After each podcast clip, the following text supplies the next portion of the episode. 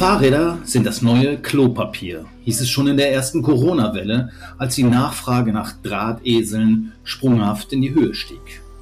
Damals war es vor allem die Furcht vor der Ansteckung im öffentlichen Nahverkehr, die die Menschen zum Umstieg motivierte. Aktuell sind es die gestiegenen Spritpreise. Die Fahrradhändler freuen sich, doch ob der Boom wirklich zu einem Umdenken auf der Straße führt, bleibt abzuwarten. Einschätzungen über Gegenwart und Zukunft eines schon sehr alten Verkehrsmittels liefert heute in Überleben Elena Leitler-Zettelmeier vom Bundesverband Zukunft Fahrrad. Eine Interessensvertretung von mittlerweile mehr als 50 Unternehmen aus der Branche.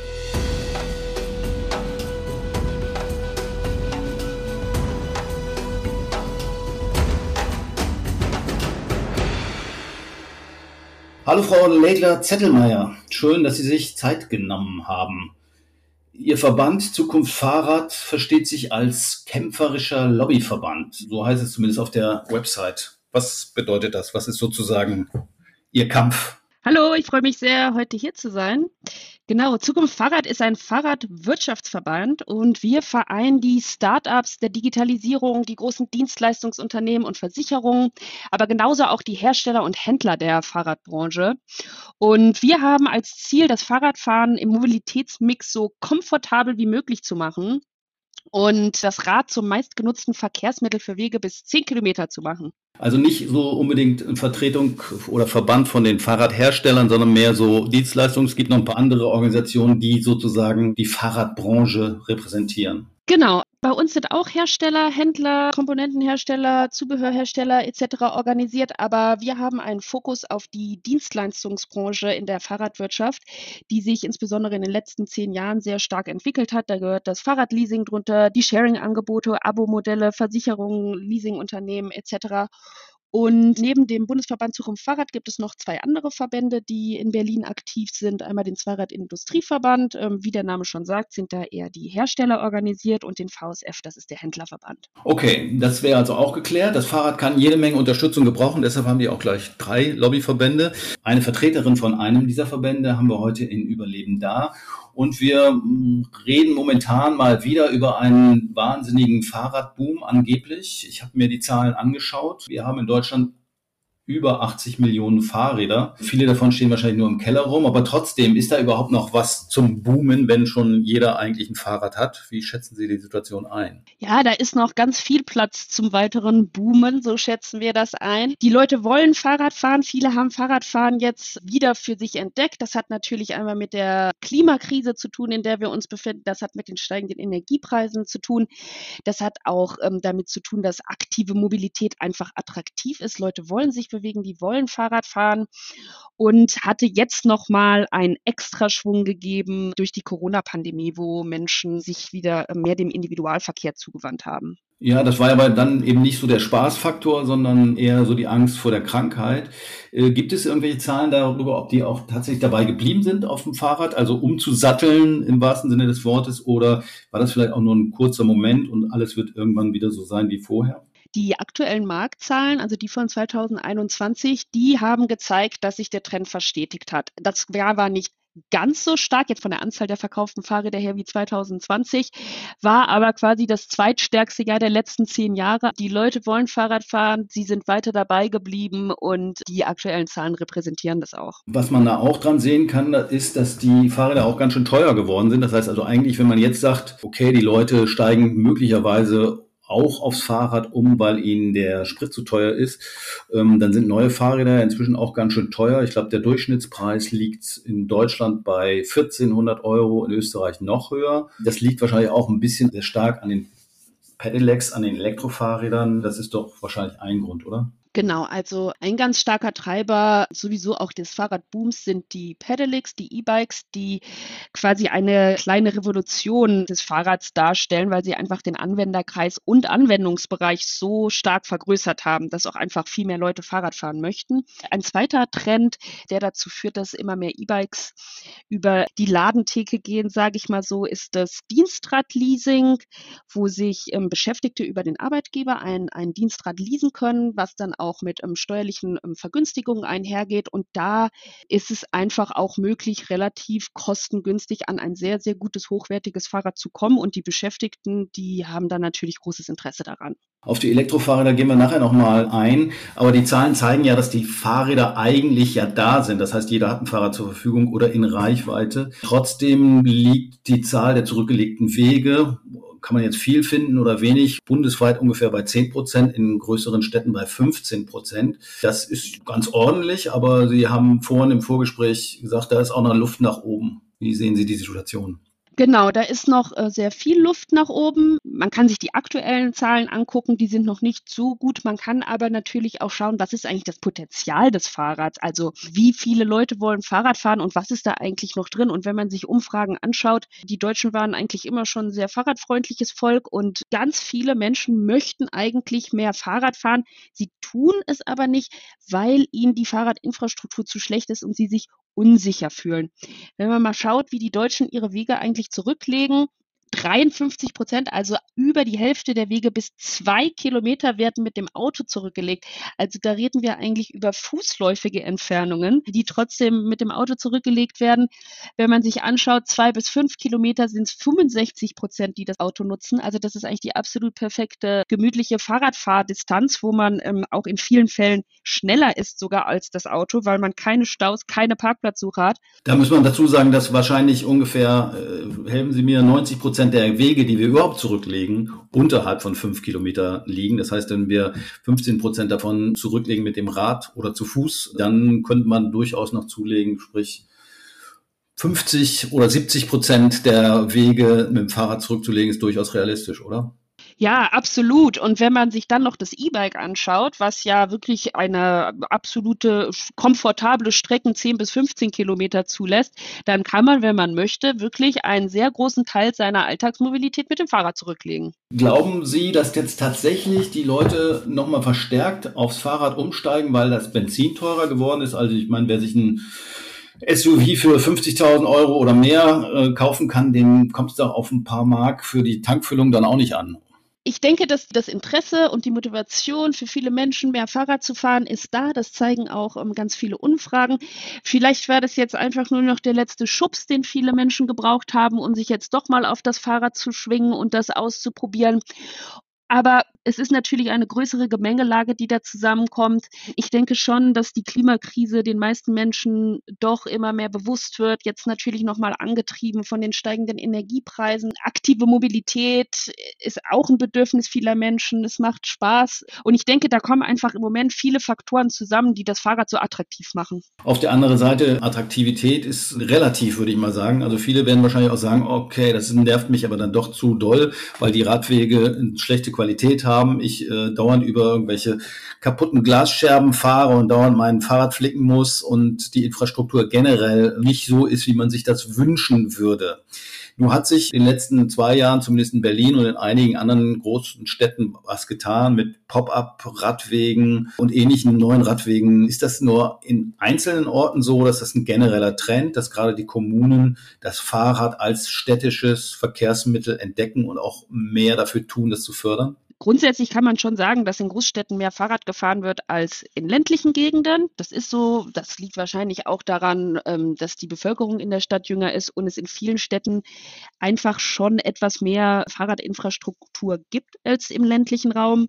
Man kann aber an den äh, Ratentscheiden sehen, die sich in den letzten Jahren in Deutschland gebildet haben und wo mehr als eine Million Unterschriften gesammelt worden sind. Das ist nicht nur noch ein Phänomen der äh, Großstädter, sondern es gibt diese Ratentscheide auch zunehmend in mittleren und kleineren Städten, weil alle Fahrrad fahren wollen und alle gerne bessere Fahrradinfrastruktur vor Ort haben möchten neue verkehrspolitische Maßnahmen, neue Radwege, das geht ja in der Regel dann auf Kosten von anderen Verkehrsmitteln. Und es ist auch eine, eine, Kostenfrage. Was fordern Sie als Verband? Muss da mehr Geld in die Hand genommen werden und wer muss das tun? Ich habe mir die Zahlen vom Bundesverkehrsministerium mal angeguckt, die geben jedes Jahr 35 Milliarden aus. Nur sind die wahrscheinlich nur bedingt für Radwege zuständig. Da sind wahrscheinlich vor allen Dingen die Kommunen gefordert. Wenn man das vergleicht, beispielsweise Greenpeace hat mal so Zahlen vorgelegt, von Kopenhagen oder Amsterdam, wo äh, ein Vielfaches pro Kopf ausgegeben wird für den Fahrradverkehr, also für Wege, Parkhäuser etc. Also Die Zahlen waren, ich sag mal, 20 Euro pro Kopf, während in Deutschland zwischen drei und fünf Euro pro Einwohner für den Fahrradverkehr investiert wurde. Da muss doch wohl noch einiges passieren, oder? Ja, also teilweise steckt Deutschland leider noch in Kinderschuhen, was das Thema Fahrradinfrastruktur angeht. Wenn man sich mal diese tollen modernen Fahrradparkhäuser in den Niederlanden anguckt, da kann man nur staunen.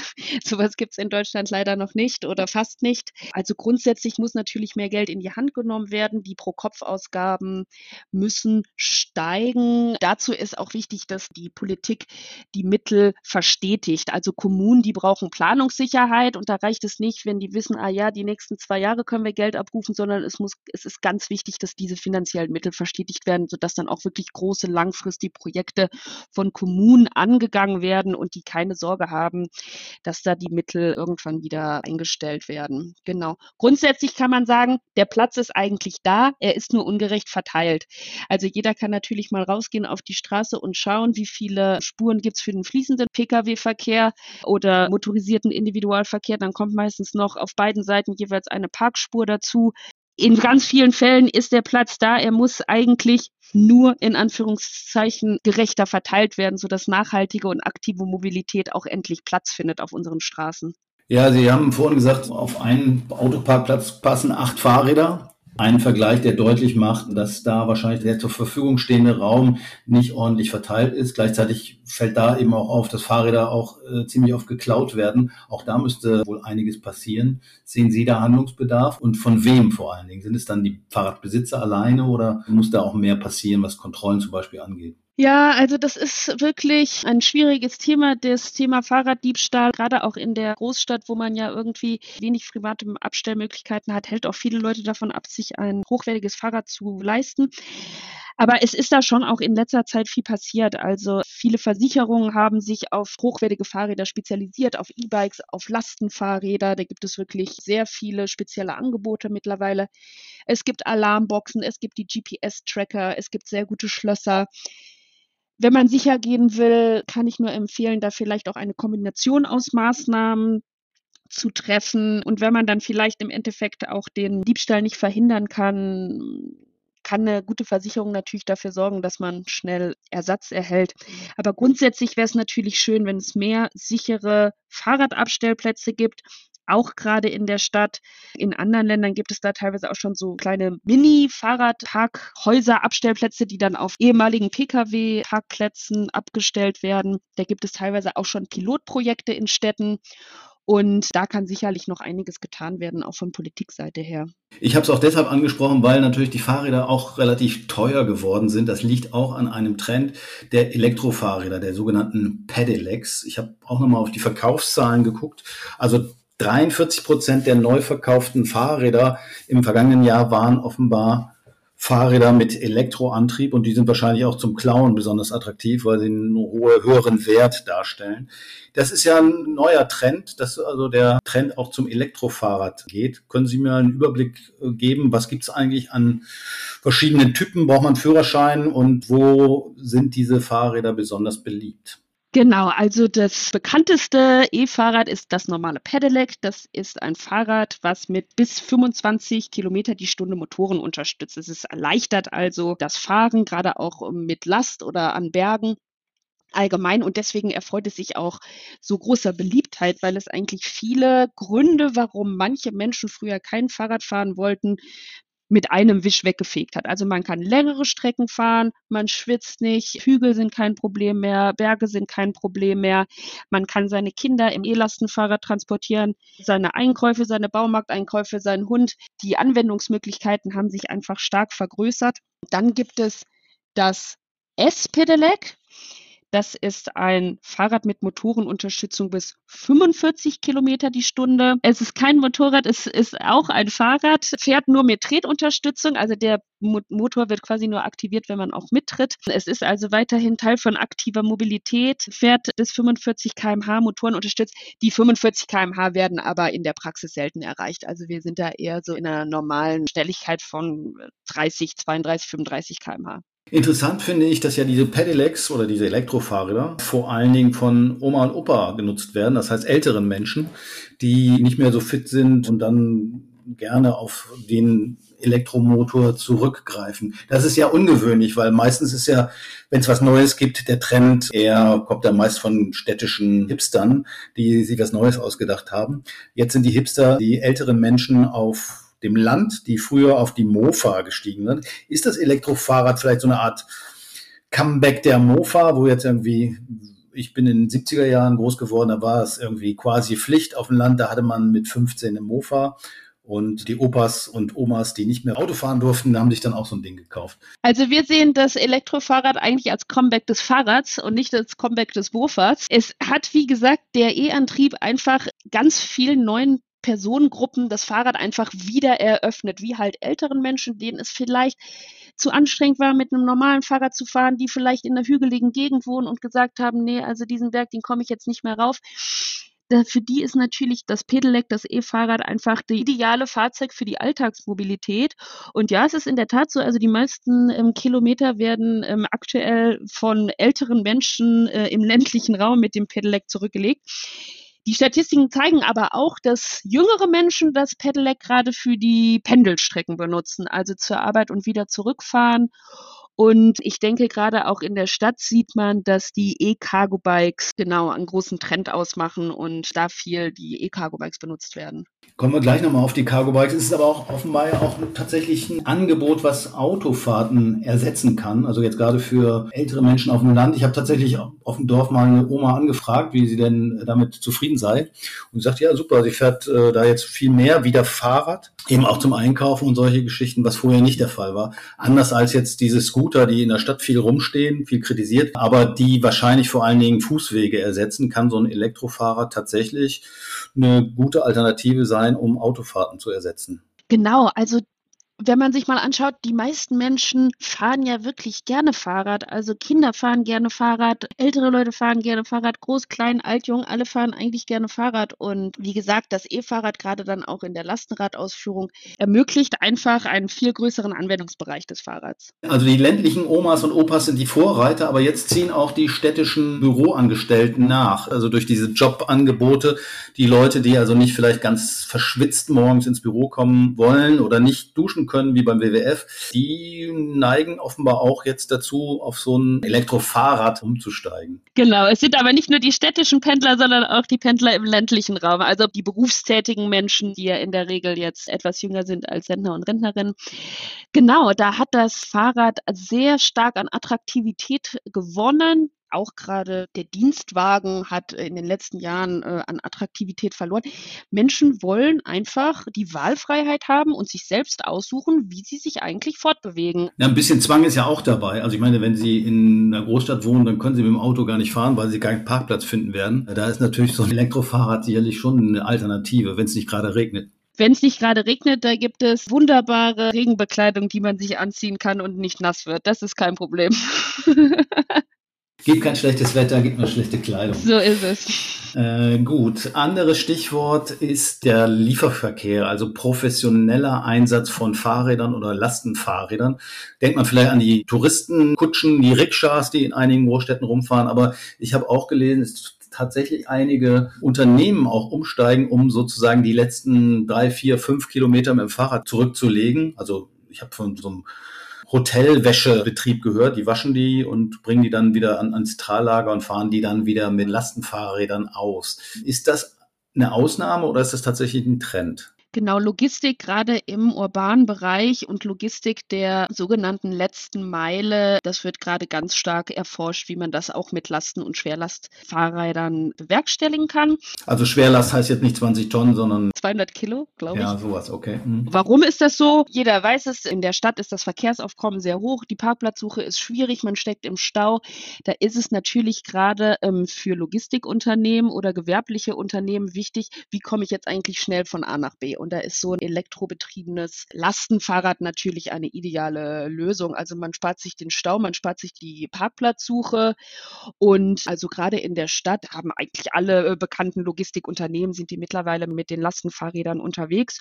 Und für die gewerbliche Nutzung des Lastenfahrrads gibt es ja sogar auch eine ähm, staatliche Förderung.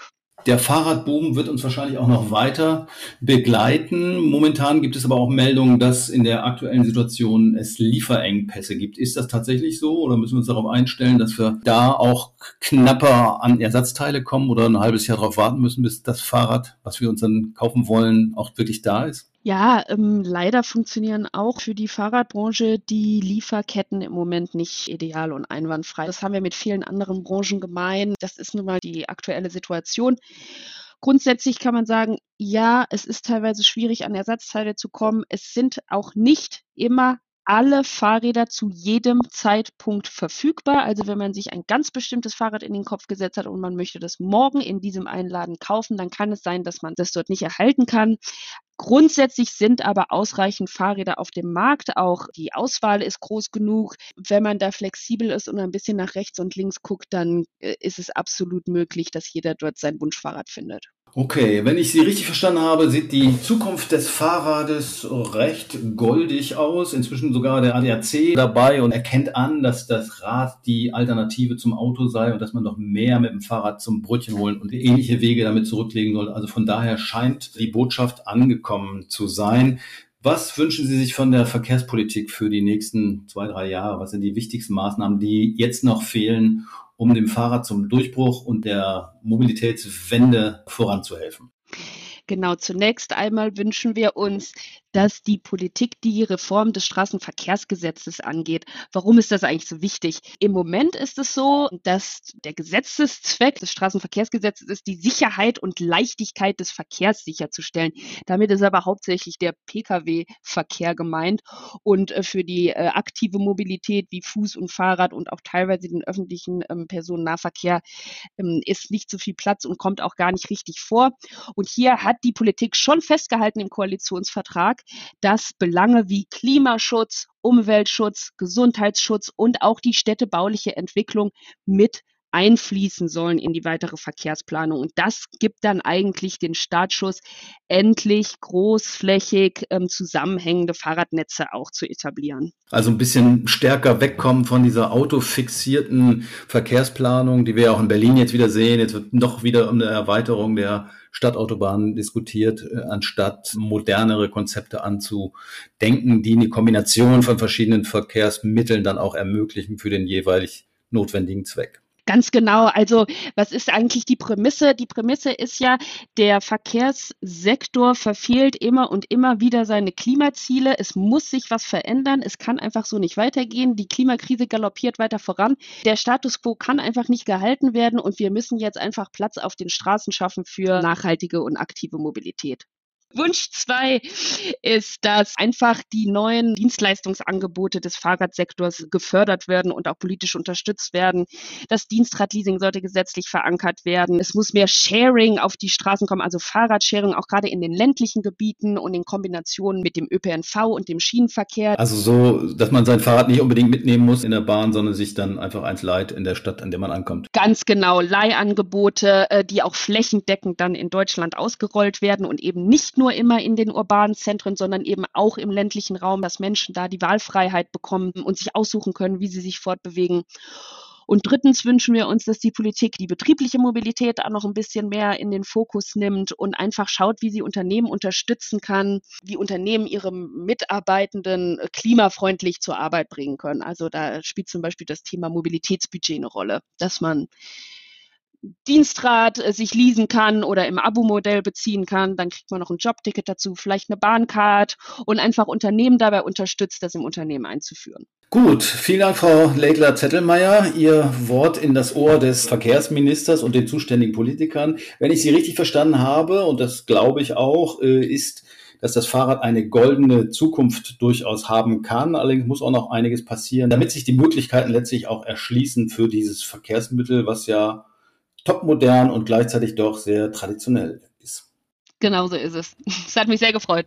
Ja, vielen Dank. Hoffen wir mal, dass der Verkehrsminister Volker Wissing das hört. Denn das Fahrrad ist nicht nur in Krisenzeiten ein zentraler Baustein zu einer nachhaltigen Mobilität. Angesichts überfüllter U-Bahnen, fehlender Parkplätze und nerviger Staus in den Innenstädten müssen die Rahmenbedingungen stimmen, damit ein 200 Jahre altes Verkehrsmittel sein Potenzial voll entfalten kann. Das wäre dann nicht nur ein Mittel gegen den Verkehrskollaps, sondern auch gut für Klima, Gesundheit und urbane Lebensqualität. Das war's zum Thema Fahrrad. Mein Name ist Jörn Ehlers. Ich bedanke mich fürs Zuhören und bis zum nächsten Mal beim Überleben Podcast des WWF.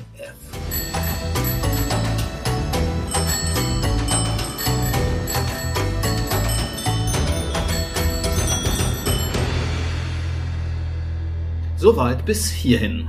An dieser Stelle noch ein kurzer Hinweis in eigener Sache. Podcast hören macht schlau, zumindest manchmal.